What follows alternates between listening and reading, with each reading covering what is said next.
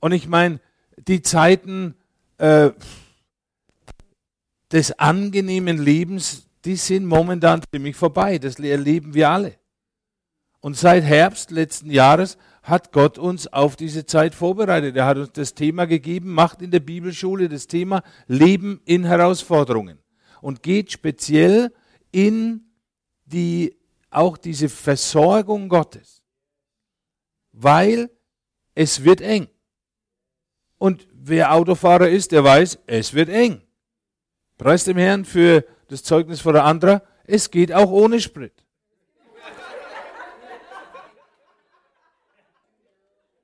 Es geht auch ohne Sprit, weil wenn Gott sagt, dein Auto fährt ohne Sprit, dann fährt es ohne Sprit.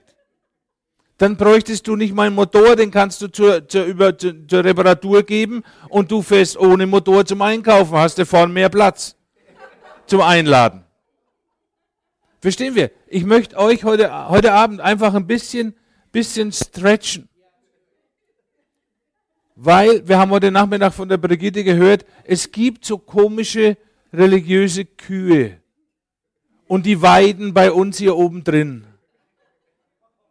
Die fressen das Heu, das da drin ist.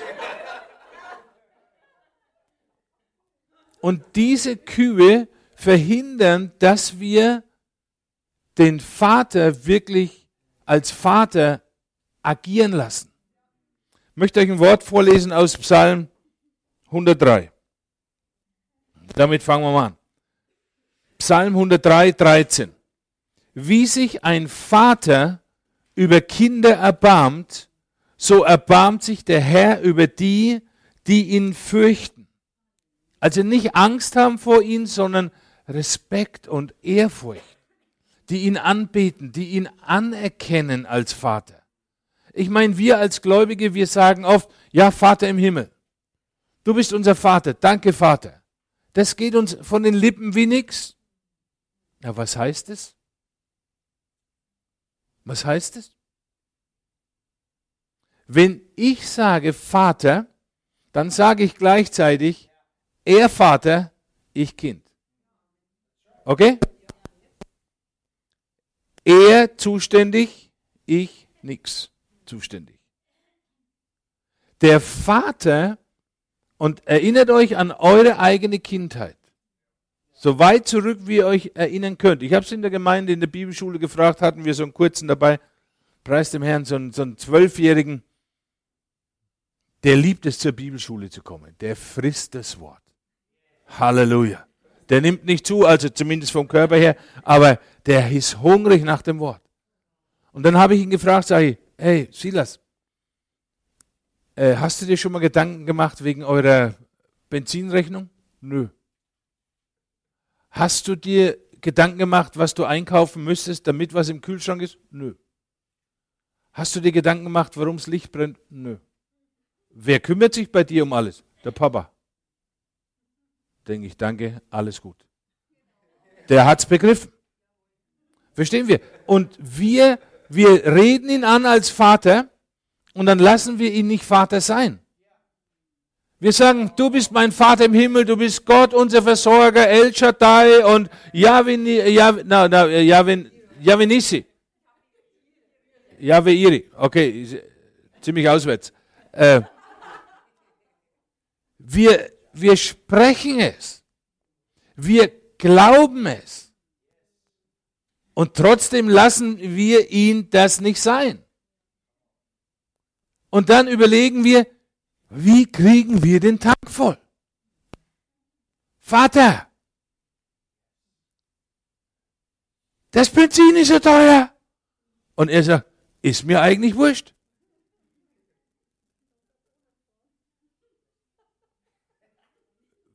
Red mit mir, wenn du Auto fahren willst. Weißt du, was Gott zu mir noch nicht gesagt hat? Fahr mit dem Fahrrad. Das hat er zu mir noch nicht gesagt. Ich würde mir ehrlich gesagt momentan auch noch ein bisschen schwer tun damit. Aber wir versuchen in unserer natürlichen Denkweise alles zu arrangieren.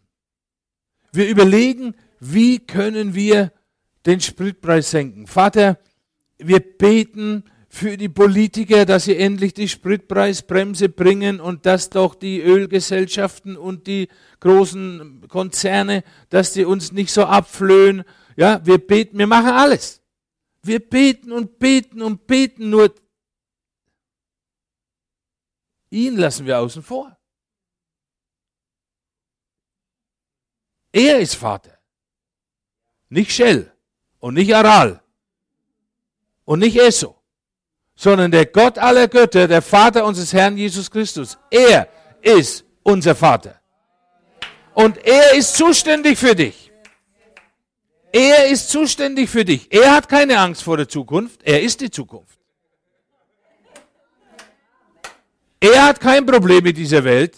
Wir haben ein Problem damit. Aber wir leben in dieser Welt, damit wir ihn repräsentieren und damit er das, was er tun will, in dieser Welt auch tun kann, durch dich. Wie ein Vater sich über seine Kinder erbarmt. Und das spricht von der Liebe Gottes. Das spricht nicht, der, nicht, der sagt jetzt nicht, ach, der arme Wicht, da für Kinder auf die Welt gebracht. Du liebe Zeit. Sondern Psalm 103 spricht davon, wie ein Vater sich erbarmt. Der sieht das Kind und sagt, ach, schau ihn an, es ist, es ist mein Bo. Der hat meine Augen. Wenn er lächelt, dann hat er meine Grübchen. Wenn er frech wird, das hat er von der Mutter. Ja, okay. Er sieht das Kind mit Wohlwollen. Er sieht das Kind mit Liebe. Er sieht das Kind mit seinen Fähigkeiten. Er sieht das Kind in seiner Zukunft. Der klar, der spielt noch im Sandkasten und der Vater sieht ihn schon als Bundespräsidenten. Und darauf arbeitet der Vater hin. Und der Kleine, der trällert noch, oh, keine Ahnung, was er trällert. Verstehen wir? Genau in dieses, und das ist diese Kindlichkeit, wo Jesus sagt, wir sollen werden wie die Kinder. Die sagen, weißt du was, Welt, du bist mir wurscht. Mein Papa kann alles. Wenn du frech wirst, hole ich meinen Papa. Ich war vielleicht fünf oder sechs Jahre alt und ich habe zu Weihnachten habe ich einen Roller gekriegt. Es war damals also Luxus.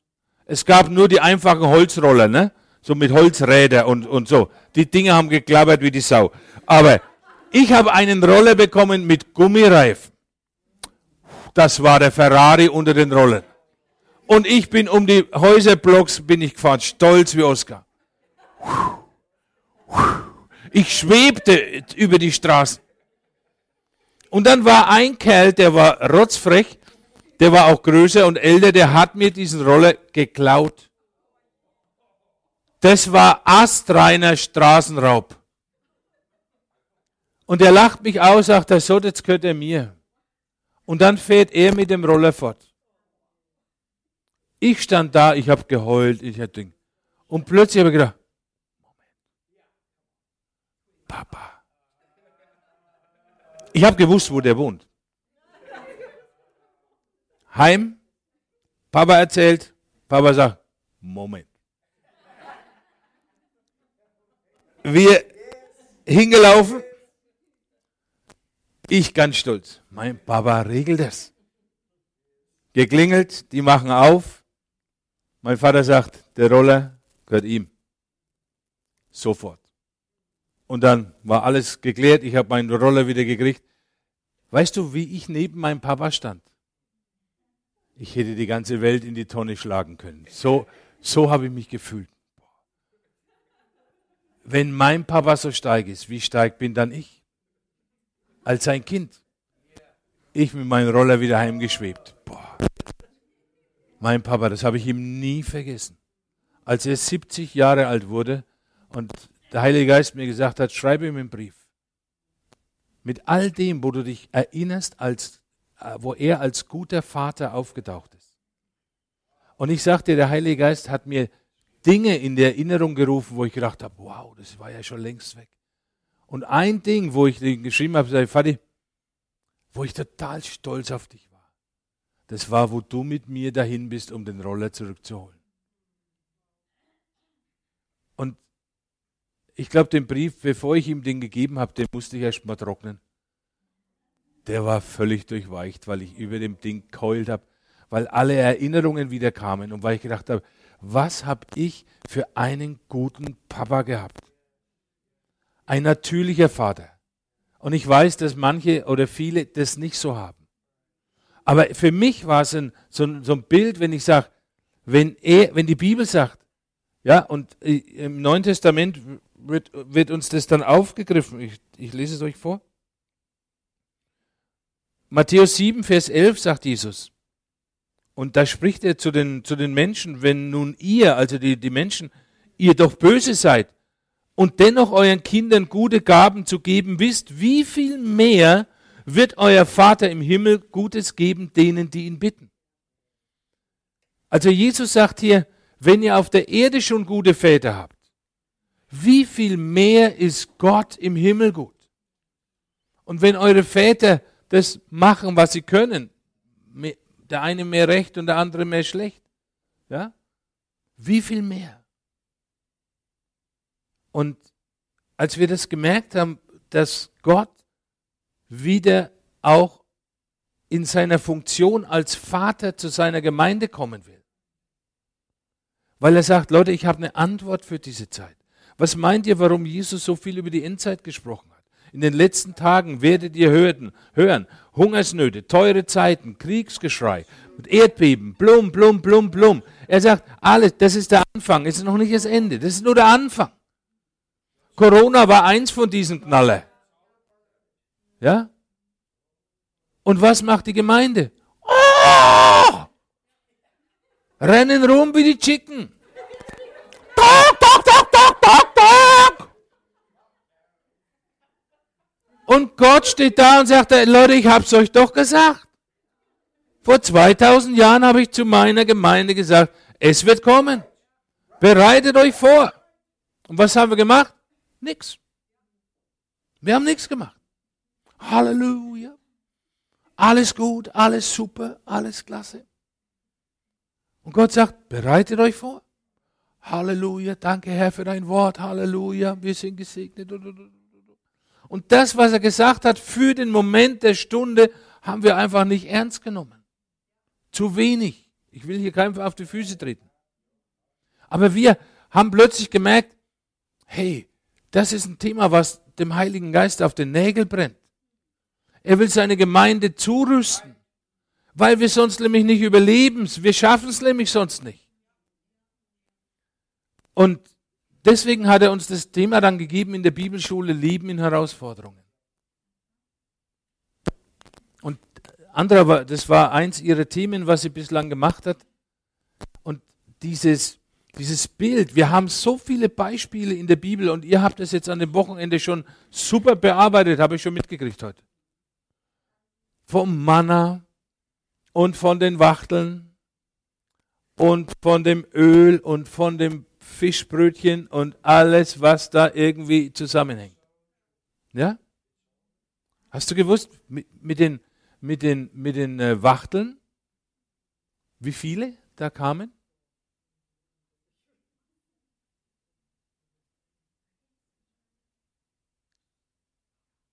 Das Lager der Israeliten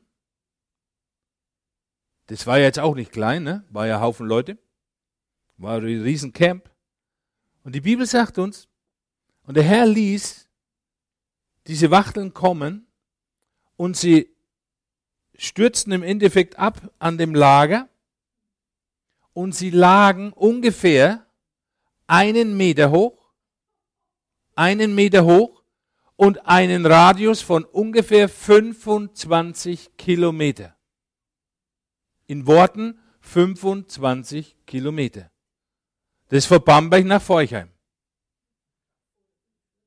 Erlangen ist kurz draußen, Pech gehabt. Gibt keine gefratenen Wachten, Stefan. Muss nach Bamberg oder nach Forchheim.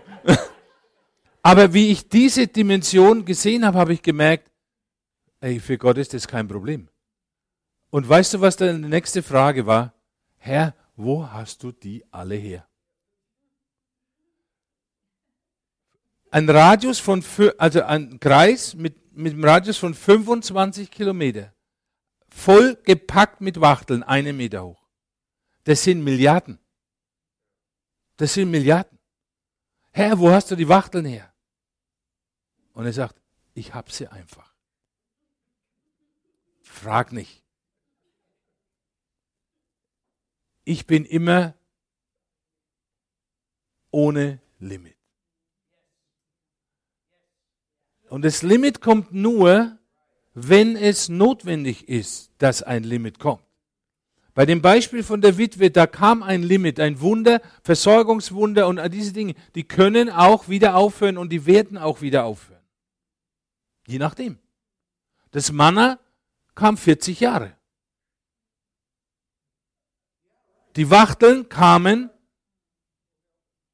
ziemlich oft. Und erst als Israel ins verheißene Land kam, stoppte das Manna. Da hat das Wunder 40 Jahre gedauert, angedauert. Und bei der, bei der Witwe mit dem Öl, da dauerte das Wunder so lange, wie leere Gefäße da waren. Die, wenn der Nachbarsoma noch den Nachttopf geklaut hätte, hätte sie ein Gefäß mehr gehabt.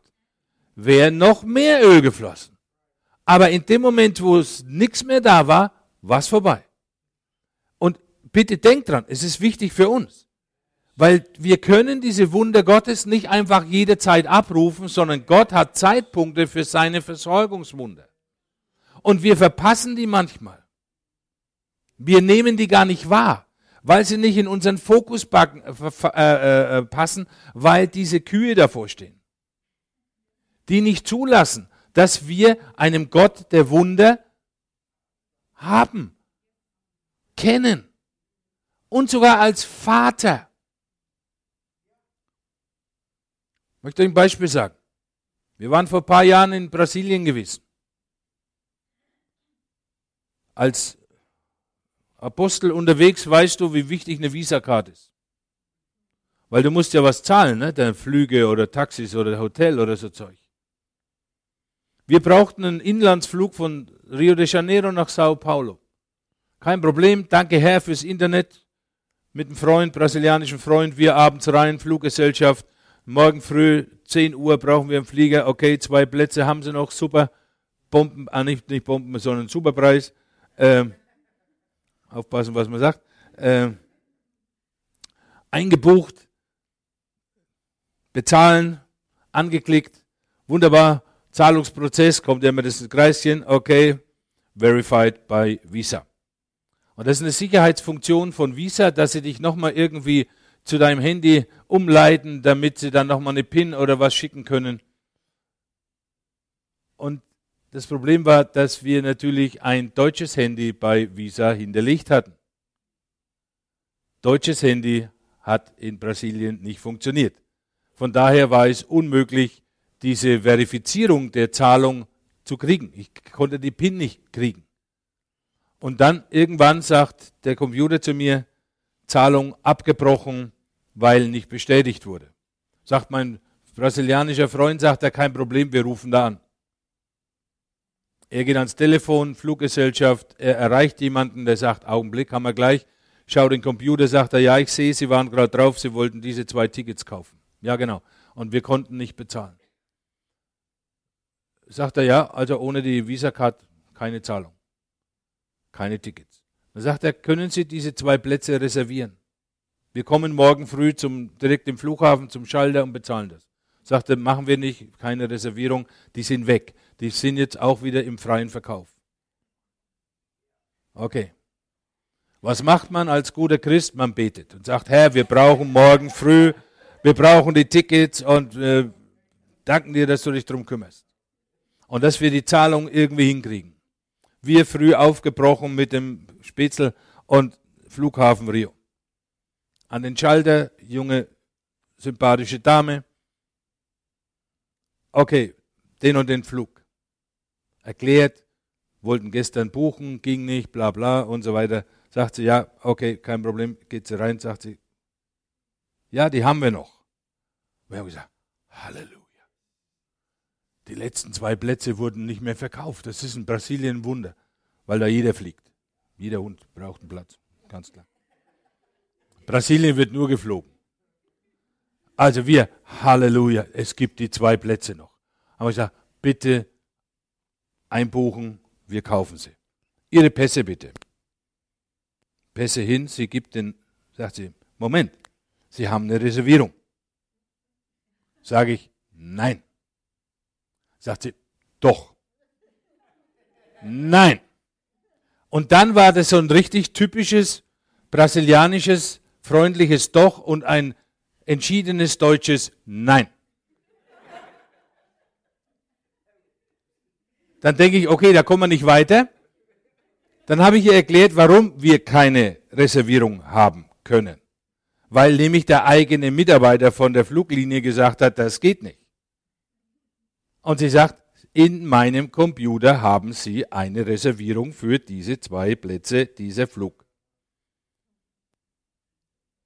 Denke ich. Okay.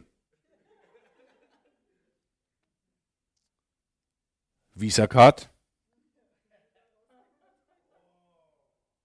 Sagt sie, die sind schon bezahlt. Sage ich, nein.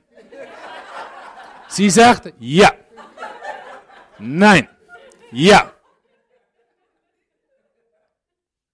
Und dann dämmerte mir, was für ein Hornochse ich bin. Ein geistlicher Hornochse äh, oder Kuh, ne, je nachdem. Aber ich bin männlich, also ein Hornochse. Und plötzlich redete der Heilige Geist mit mir und sagt, meinst du nicht, dass ich dir einen Flug kaufen kann?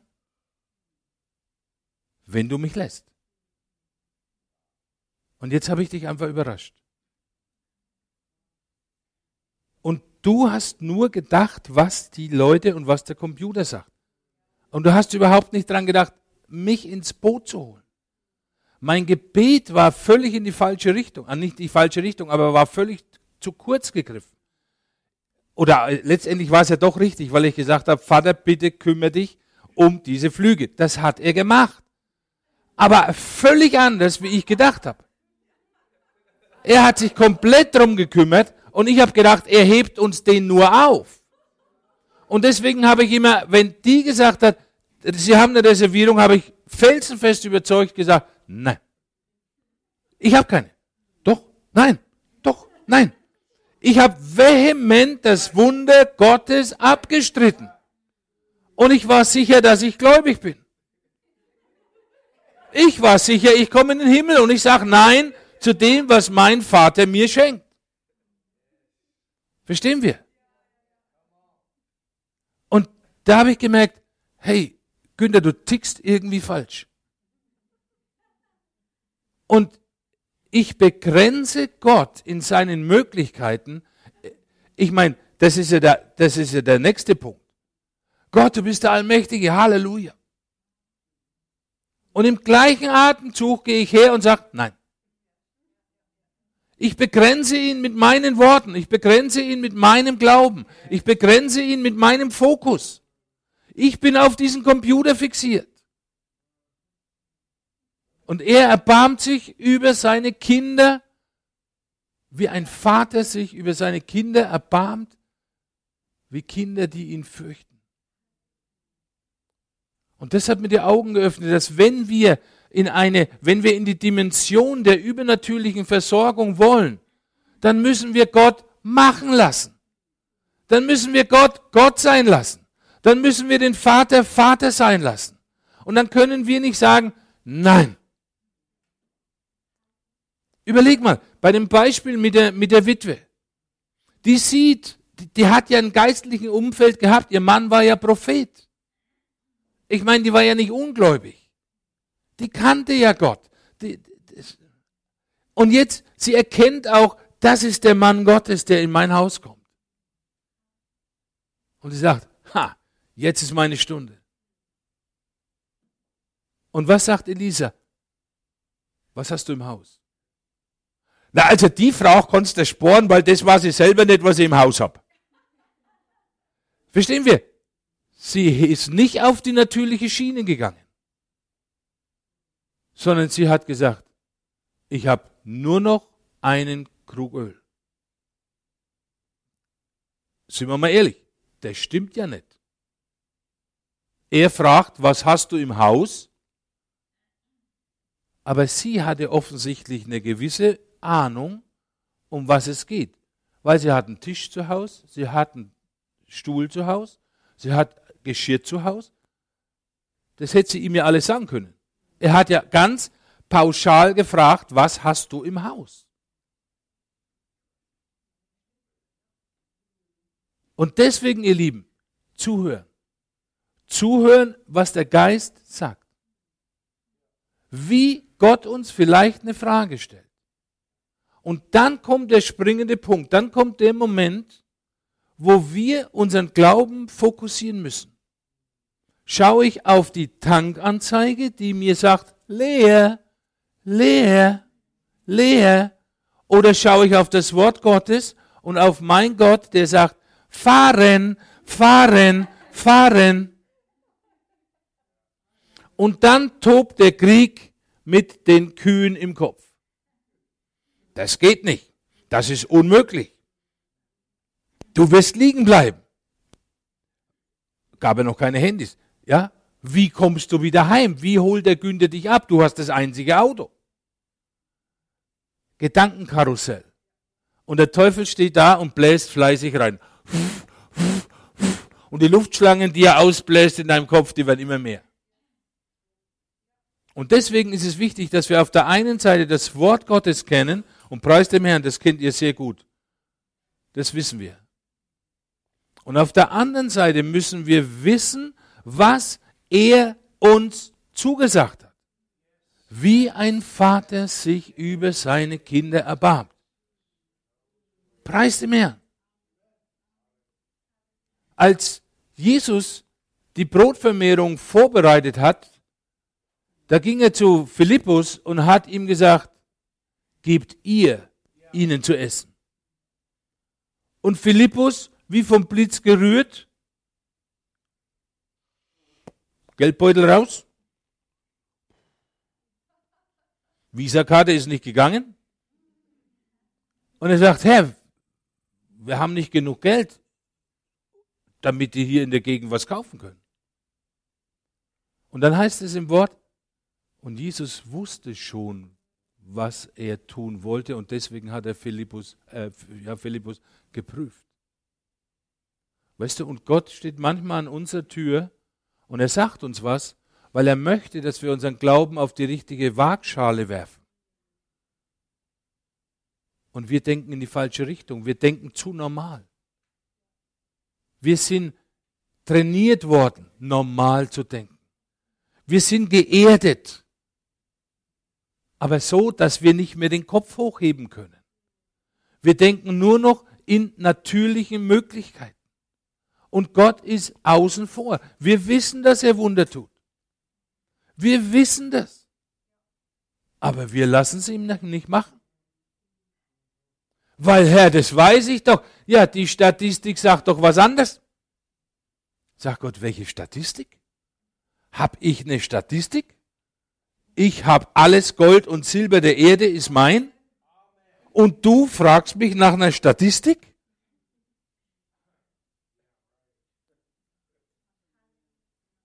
Ich glaube, manchmal muss er uns ein bisschen am Ohr zupfen, damit wir aufwachen. Nicht, weil er uns bestraft, nicht, weil er bös mit uns ist, sondern damit wir seine Aufmerksamkeit kriegen.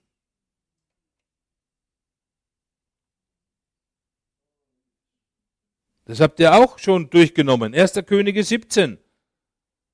Elia, der von den Raben verseucht wird. Oder? Preis dem Herrn. Ich weiß nicht, wie weit ihr in dieses Thema reingegangen seid. Aber ich sage dir eins. Never ask the Raben, wo sie das Brot und Fleisch herhaben.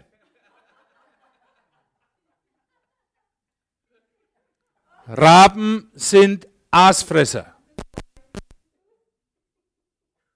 Die plattgefahrene Katze auf der Straße, der erste, wo da ist, sind die Raben. Elia, ich habe geboten, den Raben geboten, dass sie dir früh und Abend Brot und Fleisch bringen. Und du denkst, die Katze vom Nachbarn, plattgefahren. Und dann kommt der Rabe mit dem ersten Stück Fleisch und hat Michelin-Profil. Es ist der Nachbars Hund. Eieiei. Verstehen wir?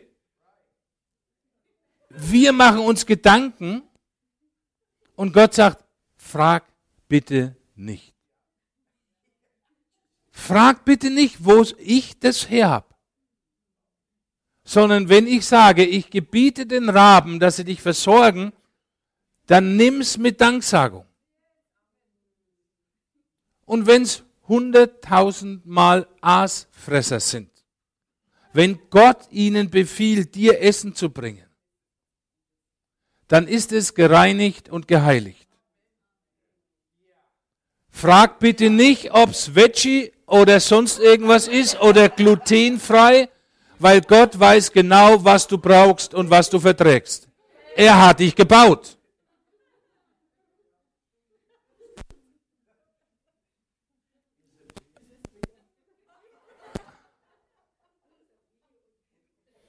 Oh Jesus. Ich möchte aber euch auf einen Punkt bringen heute Abend. Und zwar, dass häufig diese Versorgung, von der wir dieses Wochenende gehört haben und morgen noch hören werden, ja, es gibt Versorgungswunder, Bewahrungswunder oder wie immer man jetzt die Kategorie nimmt, wo Gott uns einfach überrascht, weil es, weil es liebt, seine Kinder zu überraschen. Ohne Leistung, ohne irgendwas, du denkst an nichts Böses und bumm, zack, hast es. Und du sagst, wo kommt das jetzt her? Schon wieder so ein Ding? Ja? Naja, überleg doch mal, als Kind, dein Vater ist irgendwie ständig auf Reisen und was er bringt, irgendeine Kleinigkeit mit heim und als Junge kriegst du das 35. Spielzeugauto. Weil er liebt es, dir Spielzeugautos zu schenken. Und dann sagst du nicht, Papa, oh, bring mir halt doch mal eine äh, Xbox mit oder so. Du nimmst es. Du freust dich. Weißt nicht mehr, wohin damit. Vielleicht verschenkst du es an Nachbarjungen. Preis dem Herrn. Damit du wieder zum Segen wirst. Ja? Es gibt Situationen, wo Gott uns einfach versorgt und wir schnallen es überhaupt. Wir checken es nicht. Und vielleicht checken wir es auch. Und dann stehen wir da, da, was soll das jetzt? Ich habe überhaupt keine Not und wo kommt das jetzt hierher? Das ist doch nicht nötig und da. Ja? Und das ist die eine Seite. Dass Gott uns gerne überrascht.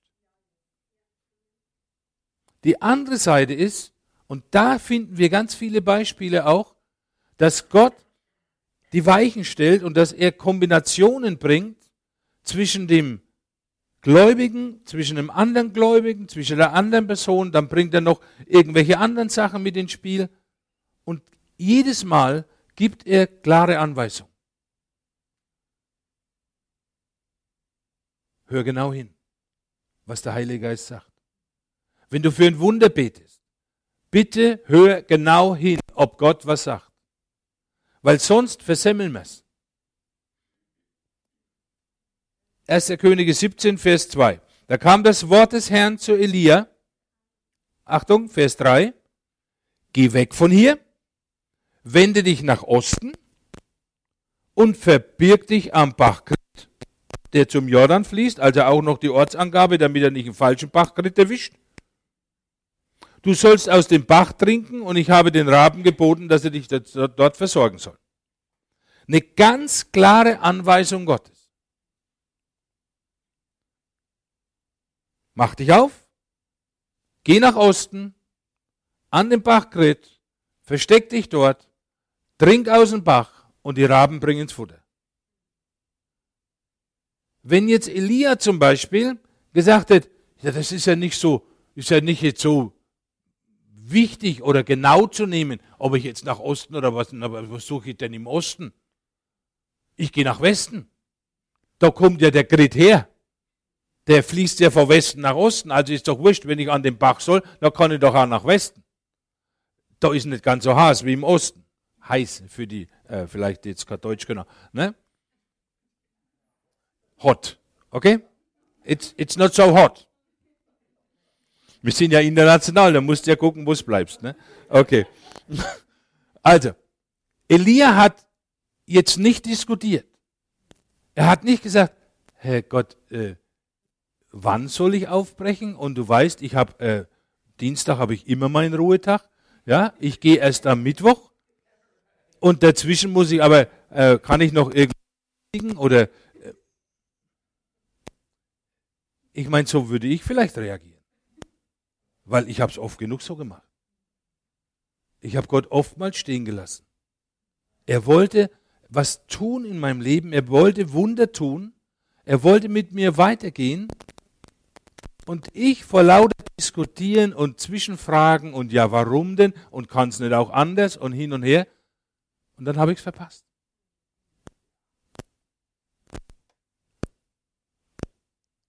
Johannes 2, die Hochzeit zu Kanaan. Ja? Ich bin zwar jetzt nicht katholisch, aber ich liebe die Maria. Weil sie hat zu den Dienern gesagt, was er euch sagt, was Jesus euch sagt, das tut. Das hat die Maria gesagt.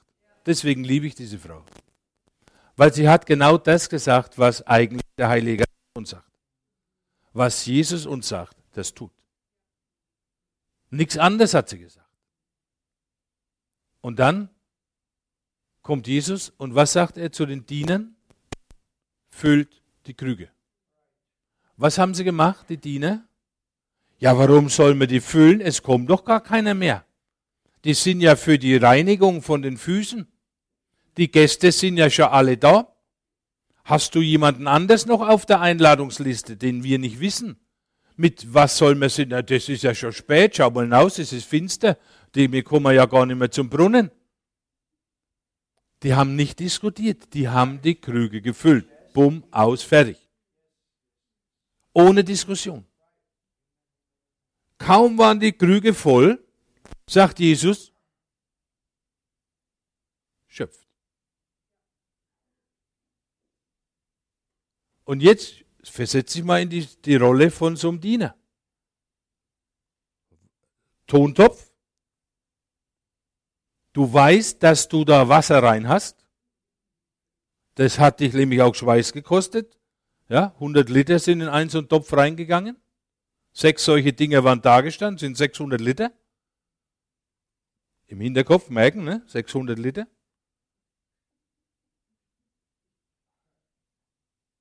Du weißt, was du da reinschüttest, nämlich Wasser. Und dann sagt er, schöpf daraus und gib's dem Speisemeister, sagst du. Alles klar. Selbstverständlich. Ich werde dem Wasserbringer, ich werde ja entlassen. Der haut mich hinaus. Die haben es einfach wieder getan. Jesus hat gesagt, schöpf das Wasser und bring's ihm. Und weißt du, was ich mir überlegt habe? Zu welchem Zeitpunkt, bitteschön, ist das Wunder passiert? Zu welchem Zeitpunkt hat sich das Wasser zu Wein verwandelt? als sie es neigeschüttet haben in Krug, oder als sie es geschöpft haben. Oder auf dem Weg zum Speisemeister. Oder erst als der Speisemeister das probiert hat. Keine Ahnung. Sagt uns die Bibel nicht. soll uns auch nicht interessieren. Für uns ist wichtig, dass wir nicht auf diese Gedankenschiene äh, verfallen, ja, was ist wenn? Und ja, was ist, wenn jetzt nichts passiert? Ja, das ist das Typische, wenn man für einen Kranken beten will. Der nächste Gedanke, ja, was ist, wenn nichts passiert? Hast du das schon mal gehört? Die Frage habe ich Gott immer wieder gestellt, als es anfing mit diesem Heilungsdienst und diese Gedanken. Was ist, wenn nichts passiert? Irgendwann habe ich Gott gefragt, sage, Herr, was ist, wenn nichts passiert? Dann sagt er, dann passiert nichts.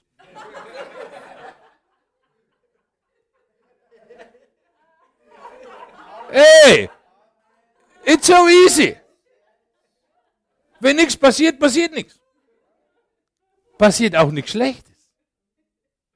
Verstehst? Und seitdem konnte ich diese blöden Gedanken, was ist, wenn nichts passiert? Dann passiert halt nichts. Das ist, als wenn du einen Luftballon mit der Nadel stickst. Und dann war es weg.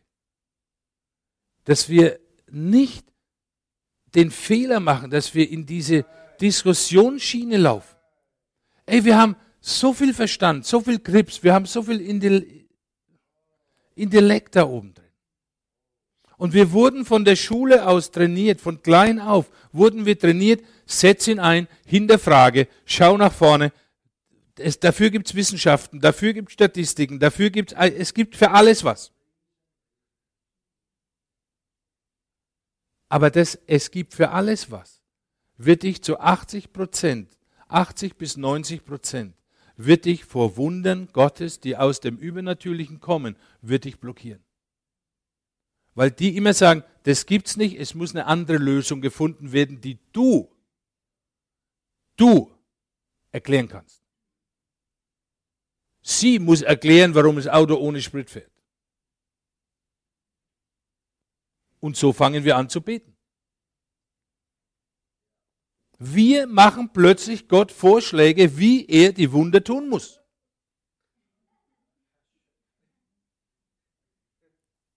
Wir haben so ein, auch jetzt im Rahmen der Bibelschule, wir haben so ein Standardbeispiel, zum Beispiel die, die, diese Energiepreise. Du hast zu Hause ein Holz, einen Kaminofen. Preis der mehr noch darfst du ihn haben. Den wir auch länger haben. So. Der Verstand sagt uns, der Kaminofen brennt nur, wenn genug Holz drin ist wenn es angezündet wurde und wenn Luft da ist. Physikalisches Gesetz im Ofen, ganz klar.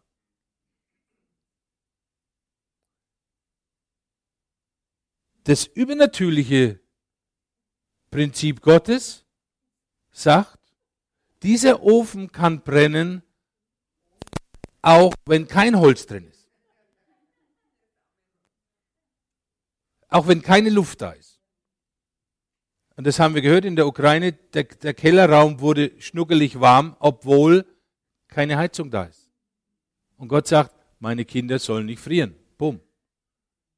Und dann bleibt es Kellerraum gar nichts, gar nicht, nicht anders übrig, als warm zu werden.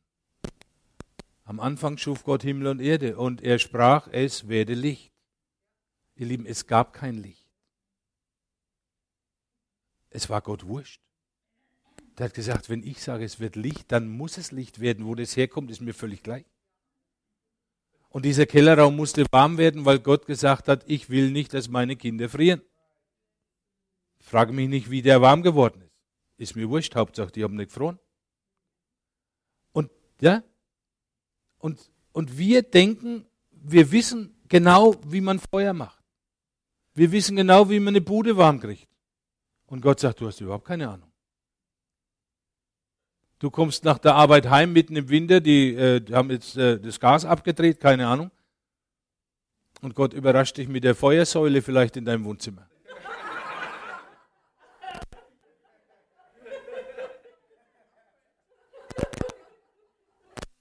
Und dann ist es so wie beim brennenden Dornbusch, beim Mose, der brennt, aber er verbrennt nichts. Und die Nachbarn rufen die Feuerwehr, weil sie sagen, beim Günther, da brennt das Licht der Loder um.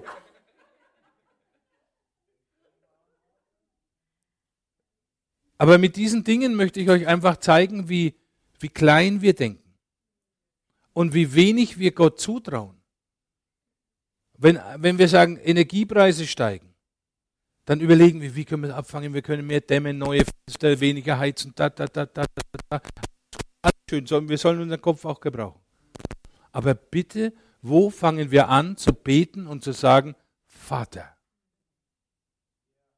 Vater, die Energiepreise explodieren. Das ist ein Fall für dich. Wie du das magst, ist mir wurscht. Aber bitte mag's. Und die Gefahr ist, dass wir anfangen zu überlegen, wie Gott es machen muss. Und in dem Moment ist Gott aus dem Spiel. Weil sich Gott nichts vorschreiben lässt. Er ist Gott. Er ist die Majestät. Und er sagt, ich will meine Kinder überraschen. Ich will es so machen, dass niemand anders die Ehre bekommt, aber nur ich. Und jetzt kommst du heim und die Feuersäule ist bei dir im Wohnzimmer. Wem willst du die Ehre geben, außer Gott? Dein Mann wird die Feuersäule nicht anzünden im Wohnzimmer, der wird sich hüten. Aber Gott macht's. Und ihr Lieben, das ist genau der Punkt. Was er euch sagt, das tut. Wir können das weiterführen. Lest bitte, lest mal in der Bibel durch. Als Philippus in Samarien war, als er diese Stadt aufgemischt hat und alles zum Herrn gebracht hat, einschließlich dem Zauberer Simon. Das ist ein extra Kapitel. Der war fertig mit Evangelisation, da war keine Maus mehr übrig, die sich bekehren konnte. Das war, waren alles gerettet. Und dann sagt der Heilige Geist zu ihm, geh an die Straße, die nach Gaza führt. Und dann sagt uns das Wort, und er stand auf und ging. Der hat nicht gesagt, äh, Entschuldigung, was soll ich da? Äh, du weißt schon, ne? Heiß, staubig, trocken. Äh, was ist da für Auftrag verbunden? Was hast du da jetzt für eine Berufung für mich? Oder sonst irgendwas? Null. Er stand auf und ging. Und dann latscht er dahin, staubig von oben bis unten. Und dann steht er an der Straße. Wahrscheinlich hat er dann gesagt, jetzt? Und dann redet Gott wieder mit ihm. Und er sagt, und jetzt halte dich zu diesem Wagen.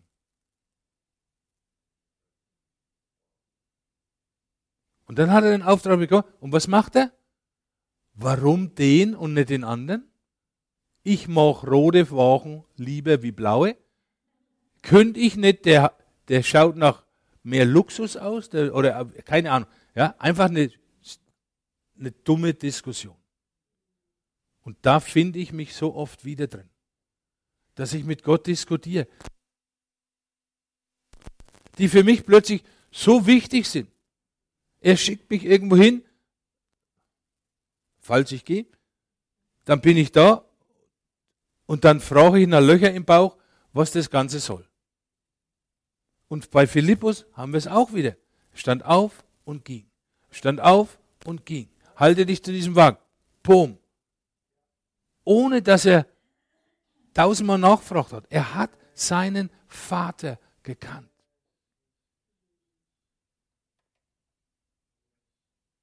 Und weißt du, Jesus hat total verrückte Ideen. Wenn du denkst, dass Gott vernünftig ist, vergiss es. Forget it. Manchmal habe ich den Eindruck, er lässt einfach nur krachen, weil es nach Spaß macht. Ehrlich. Solche verrückten Wunder, was wir in der Bibel lesen, womit überhaupt kein Mensch rechnet. Selbst bei Jesus, ich meine, er war der Sohn Gottes, er hat seinen Vater im Himmel gekannt. Hat der Vater krachen lassen, hat es Jesus auch krachen lassen. Matthäus 17, 27 die schlauen religiösen äh, Tempelmeister da, die haben von Jesus die Tempelsteuer verlangt. Und dann sagt er mit seiner kurzen Diskussion theologischer Art mit seinen Jüngern, dass er sagt, äh, ist es recht, dass sie von uns die, ja, praktisch die Tempelsteuer erheben. Eigentlich bin ja ich Chef von dem Tempel. Ne? Es ist, äh, also normalerweise müssten wir nichts zahlen, aber komm, sonst gackern sie den ganzen Tag, wir zahlen sie. Petrus 17, 27, damit wir ihnen aber keinen Anstoß geben, geh hin ans Meer, wirf die Angel aus. Der erste Fisch, der raufkommt, den nimm und wenn du sein Maul aufmachst, wirst du ein zwei Groschenstück finden, dann nimm's und gib's ihnen für mich und dich. Das ist die Antwort Gottes, meines Erachtens ein bisschen die verrückte Antwort, wo Jesus sagt, dann hat zeigen. Wir machen es ein wenig anders, wie sie sich das denken.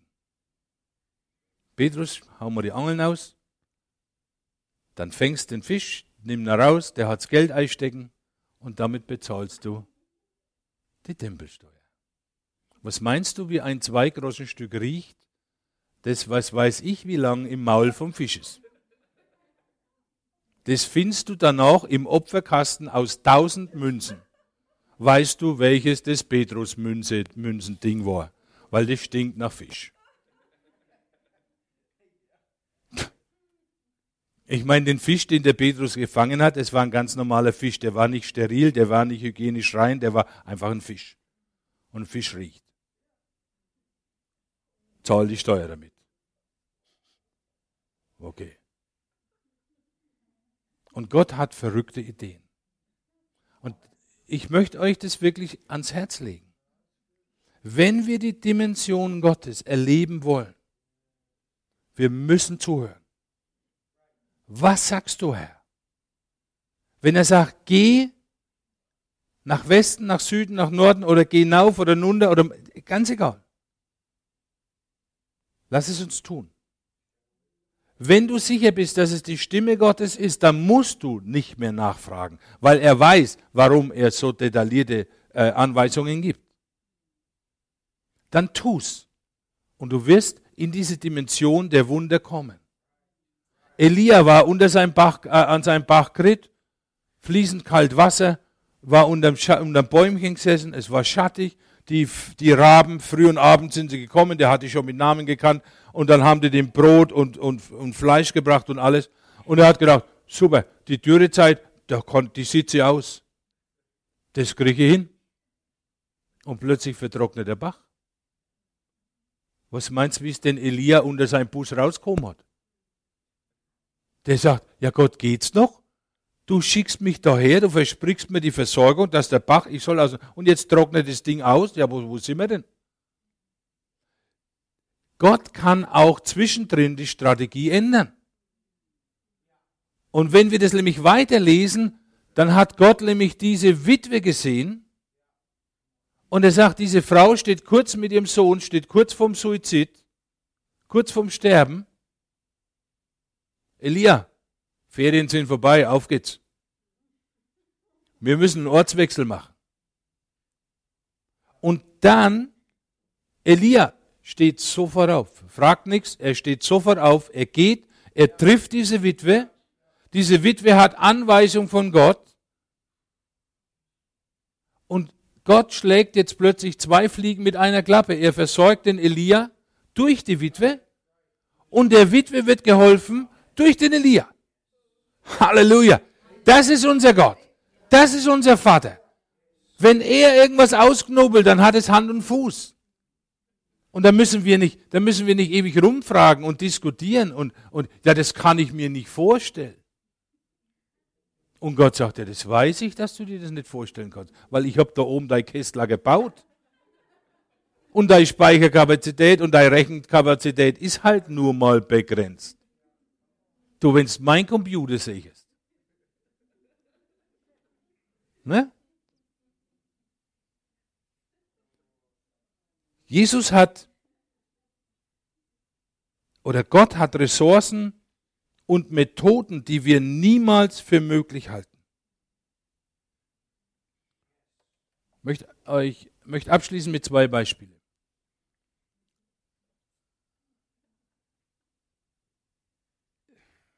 Ich habe. Warum lacht ihr? Ich habe ich hab ja noch, habe ja noch gar nichts gesagt. Eieiei. Ich habe meinen Garten umgestaltet. Absprache, okay, wir machen so und so und so. Okay, ich hochmotiviert angefangen, umgegraben und geschaufelt und gemacht. Und plötzlich stehe ich vor einem Felsbrocken.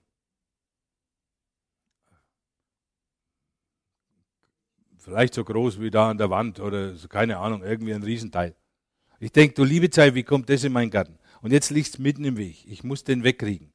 Ich habe versucht, diesen Stein, ich hatte noch zwei funktionierende Hände, war auch noch äh, ziemlich kräftig. Ich habe versucht, den Stein an einer Ecke mit zwei Händen hochzuheben. Null Chance. Null. Ich probiert und nix denke ich, kann man den hebeln und ah, Physik habe ich gelernt, ne, Hebel. Gesucht, irgendein Holzding und unterlegen und. Denke ich, ah, Moment. Beten. Beten, beten habe ich gelernt. Als gutes Christenkind lernt man beten. Okay. Herr, schick mir doch einfach ein paar Freunde, die mal so zufällig vorbeikommen, die mir dann helfen, dass ich den Stein wegheben kann. Heute weiß ich es auch. Damals wusste ich es nicht. Ich sitze da und denke, ah, jetzt kommt gleich einer vorbei. Und ich war da Stunde, ich war eineinhalb Stunden und bin langsam sauer auf Gott geworden, weil er die Freunde nicht vorbeigeschickt hat. Und irgendwann sagt Gott, für, we, für was brauchst du Freunde? Sag ich, hallo? Stein? Mucki reicht nicht. Stein muss weg. Sagt er, ja und, wo ist jetzt das Problem? Sage ich, ich, keine Freunde. Freunde sind nicht da. Sagt er, ich bin dein Freund. In dem Moment hat er nicht Vater gesagt, sondern Freund. Sag ich, danke. Der Stein ist da. Und plötzlich kam das Wort Gottes in meine Gedanken. Der Herr ist meines Lebens Kraft. Nichts ist unmöglich dem, der glaubt. Der erste Gedanke, den ich hatte, denke ich, fromme Sprüche kann ich auch klopfen. Gott. Der zweite Gedanke war, was ist, wenn es stimmt? Und ich habe gesagt, okay, Herr, du bist meines Lebens Kraft. Und dem, der glaubt, ist nichts unmöglich. Und dann habe ich diesen Stein genommen. Meine Arme waren völlig auseinander. Ich habe den genommen. Ich habe den hochgehoben, habe überlegt, wo ich den hintrage. Und dann habe ich ihn da hingetragen, habe ihn hingelegt, habe ihn positioniert. Und als er so gelegen war, dass ich gedacht habe, so könnte er liegen bleiben, habe ich ihn losgelassen. Im nächsten Moment war es so, als wenn ich aufgewacht wäre aus dem Traum. Habe gesagt, Günther, was hast du gemacht? Du hast den Stein getragen. Denke ich. Ich, Lebenskraft. Den Stein genommen, ich konnte keinen Zentimeter mehr hochheben. Und ich habe gedacht, okay. Und da sind wir wieder bei dem Punkt, dass es Dinge gibt, die dann auch wieder aufhören. Wir haben kein Anrecht auf diese Wunder, dass wenn ich die abschnipp, dass die kommen müssen. Sondern wir werden immer im Vertrauen auf Gott leben müssen. Wenn wir es erleben wollen, müssen wir ihm vertrauen. Wir hatten das mit dem Zehnten, preis dem Herrn, danke für das Wort. Der Zehnte ist, ist keine Qual, es ist einfach nur Herr. Ich vertraue dir. Es ist diese Handlung, und die drückt mein Vertrauen aus. Und weißt du, weißt du, was das Perverse daran ist?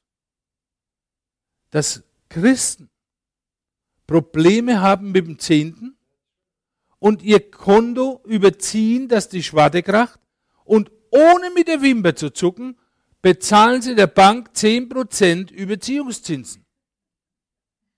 Und wenn, da, da sagen die gar nichts, die zahlen das einfach. Und die Bank sagt, schau mal auf deinen Kontoauszug, da steht jeden Monat drauf, wie hoch die Überziehungszinsen sind.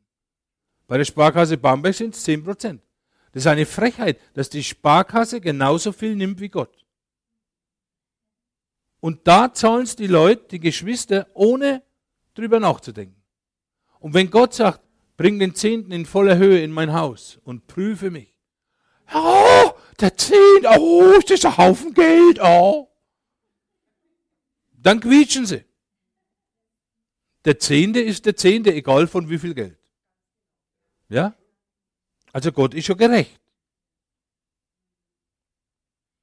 Also wir, wir, wir, wir müssen uns auf ihn verlassen.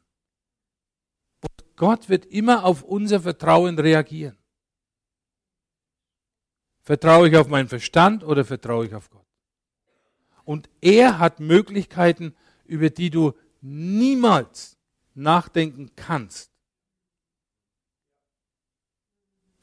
ohne an deinem Verstand zu zweifeln oder zu sagen, setze ihn nicht mehr ein. Wir brauchen ihn, wir sollen ihn auch einsetzen. Es ist alles, es ist vielschichtig. Aber Gott hat Möglichkeiten und die sind verbunden mit Vertrauen, mit Glauben und mit seinem Wort.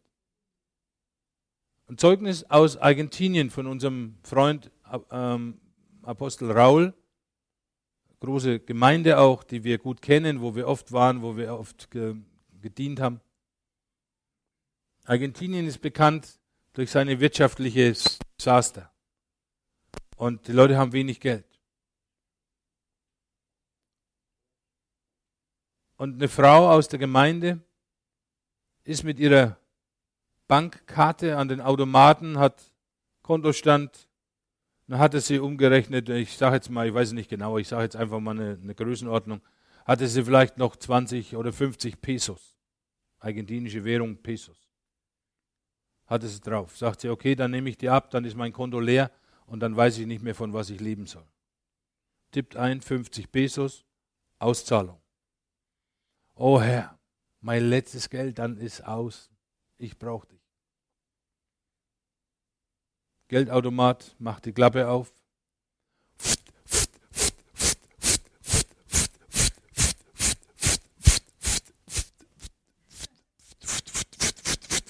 Ich könnte jetzt noch eine Viertelstunde weitermachen, weil so viel ist rausgekommen.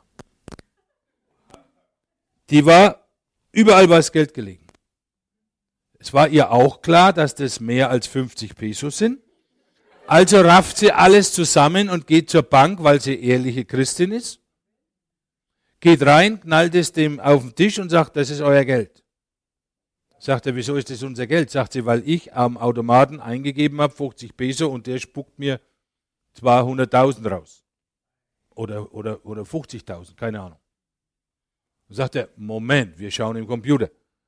Computer geguckt, sagt er, mein Kassenautomat, mein Geldautomat hat keinen Fehlbestand. Das ist dein Geld.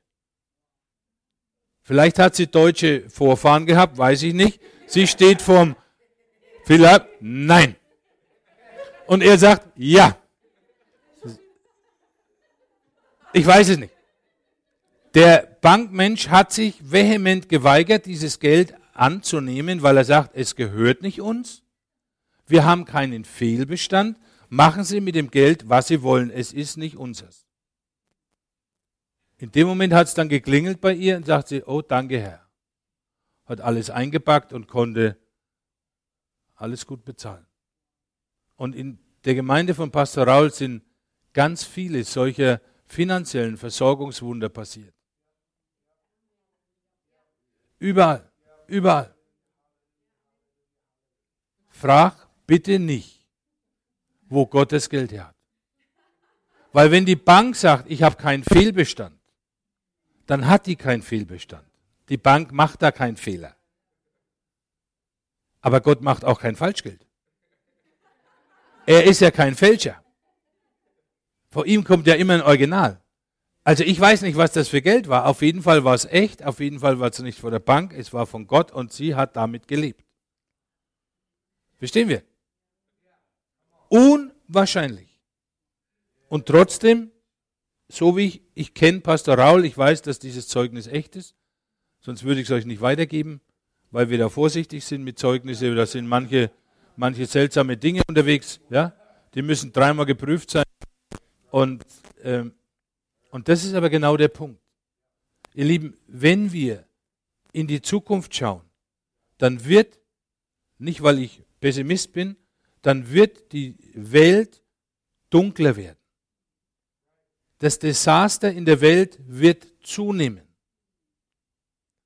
Die Menschen, mit denen wir zu tun haben, die stehen unter dieser Wolke von Depression und Wolke von Angst. Und wir als Gemeinden, wir müssen lernen, dass wir einen Vater haben, der sich um seine Kinder kümmert. Und wenn wir das nicht lernen, dann stehen wir automatisch unter dieser Depression und unter der Angst und dann wird unser Glaube und unser Evangelium wird unglaubwürdig. Wir sagen, Gott, du bist allmächtig und Gott, du kannst alles und dann steht der andere da und sagt, äh, der könnte doch auch nochmal unser, unser Haus auch mit Ob er das kann, ich weiß es nicht. Der bringt ja nicht einmal meins warm. Und dann sagt er, für was brauche ich dann dein Gott? Warum soll ich mich bekehren? Wegen was, wenn kein Unterschied da ist? Gott ist beweisbar, ihr Lieben. So viele Leute sind zu mir gekommen und haben gesagt, man kann Gott nicht beweisen, sage ich. Falsch. Man kann Gott beweisen, du musst ihn nur lassen. Und dann beten wir und dann wird es anders werden. Und dann passieren die Wunder.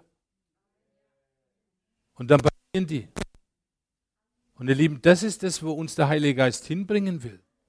Dass wir die Güte Gottes erleben, dass wir mal anfangen, das Wort zu lesen unter der Prämisse, er ist unser Vater.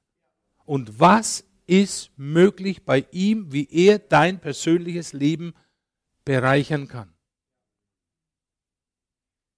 Du sagst vielleicht, morgen muss ich einkaufen, mein Kühlschrank ist leer, ist noch ein Döschen Joghurt ist drin. Das ist schon abgelaufen, aber naja gut. Und am nächsten Früh gehst du hin und machst auf und dann ist alles drin an Leckereien, die dein Herz begehrt. Weil Gott in der Nacht geliefert hat. Nicht Essen auf Räder, sondern Essen vom Himmel. Kann das Gott machen? Kann er seine Engel schicken? Und die Engel traten zu Jesus nach der Versuchung und sie dienten ihm. Halleluja. Und wenn Gott seinen Sohn Jesus in der Wüste bedient, dann wird er doch seine Kinder auch bedienen. Sind wir weniger wert als Jesus? Theologische Frage? Nein. Wir sind genauso geliebt, wir sind vom gleichen Heiligen Geist erfüllt, der Jesus von den Toten auferweckt hat. Wir haben das gleiche Erbe, wir sind Miterben Christi. Da, da, da fehlt sich gar nichts. Es gibt ein paar kleine Unterschiede, das hat aber mit was anderes zu tun, aber ansonsten, ansonsten, das Gleiche für uns. Wenn er es für Jesus getan hat, wird es auch für uns tun wenn wir bereit sind und wenn wir darauf fokussiert sind und lernen, auf ihn zu hören. Ihr Lieben, und damit ist, denke ich, gut. Das war so die Einführung zu dem Kapitel. Ne? Weil wir haben gehört heute Abend, wir haben No Limit.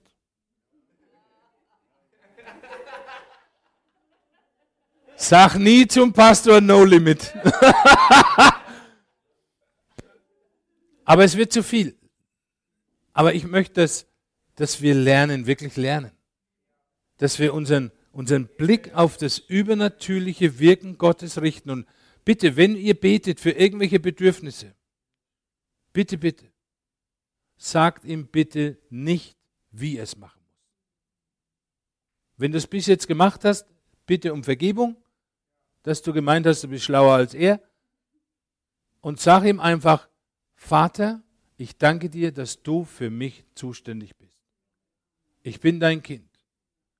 Johannes 1,12. Wie viele in Aufnahmen, denen es gab, es recht, das Kind Gottes zu heißen. Boom. Psalm 103. So wie du dich erbarmst, ah, es bin ich. Alles gut. Erinnere ihn an sein Wort, aber nicht mehr. Und dann, er wird dich überraschen. Er wird Dinge tun, die du nie für möglich hältst oder auch für möglich hältst. Ich weiß es nicht. Es kann eine natürliche Lösung kommen, es kann eine unnatürliche Lösung kommen, es kann eine verrückte Lösung kommen und es kann eine kommen, von der die Welt noch nie gehört hat. Aber es kommt was. Vater, und dafür danke ich dir. Vater, ich danke dir, dass du überraschend bist. Dass du auf der einen Seite voll durchschaubar bist, weil wir dein Wort haben und dass wir den Heiligen Geist haben, der uns sagt, uns aus den Tiefen der Gottheit die Dinge ans Licht bringt. Und ich danke dir, dass du uns lehrst, dass wir in die richtige Richtung glauben, dass wir in die richtige Richtung denken und dass wir die falschen Ablenkungen in unseren Köpfen, dass wir sie entlarven, dass wir sie entdecken und dass wir sie zur Seite schieben und dass wir sagen, lass mal meinen Papa machen. Und Vater, ich bitte dich, dass du uns hineinführst in diese Dimension, dass du uns lehrst, wie ein Vater seine Kinder lehrt. Gib uns Beispiele, lass es uns erleben, weil wir brauchen das. Wir brauchen es für unsere Gemeinden, wir brauchen es für unsere eigenen Lebensbereiche und wir brauchen es, damit wir anderen Menschen helfen können. Danke dafür. Vater, und ich gebe dir die Ehre. Ich preise dich dafür. Halleluja. Danke, Jesus. Danke, Jesus. Danke für fantastische Zeugnisse, die wir hören werden. Danke für Geldvermehrung, für Essensvermehrung, Bewahrungswunder, Versorgungswunder. Danke, dass dein Wort so eine Fülle an Beispielen hat. Danke, Jesus. Danke, Jesus. Halleluja. Danke, Jesus. Wir brauchen dich, Vater. Vergib uns, wo wir dich einfach nicht Vater sein lassen konnten, weil wir gedacht haben, wir kriegen das hin. Vater, offenbare dich uns als Vater ganz neu. Dass wir es nicht nur von den Worten wissen, nicht nur vom Kopf her wissen, sondern dass wir es erleben. Vater, wir brauchen dich. Wir wollen dich. Danke, Herr. Danke, Vater. Danke.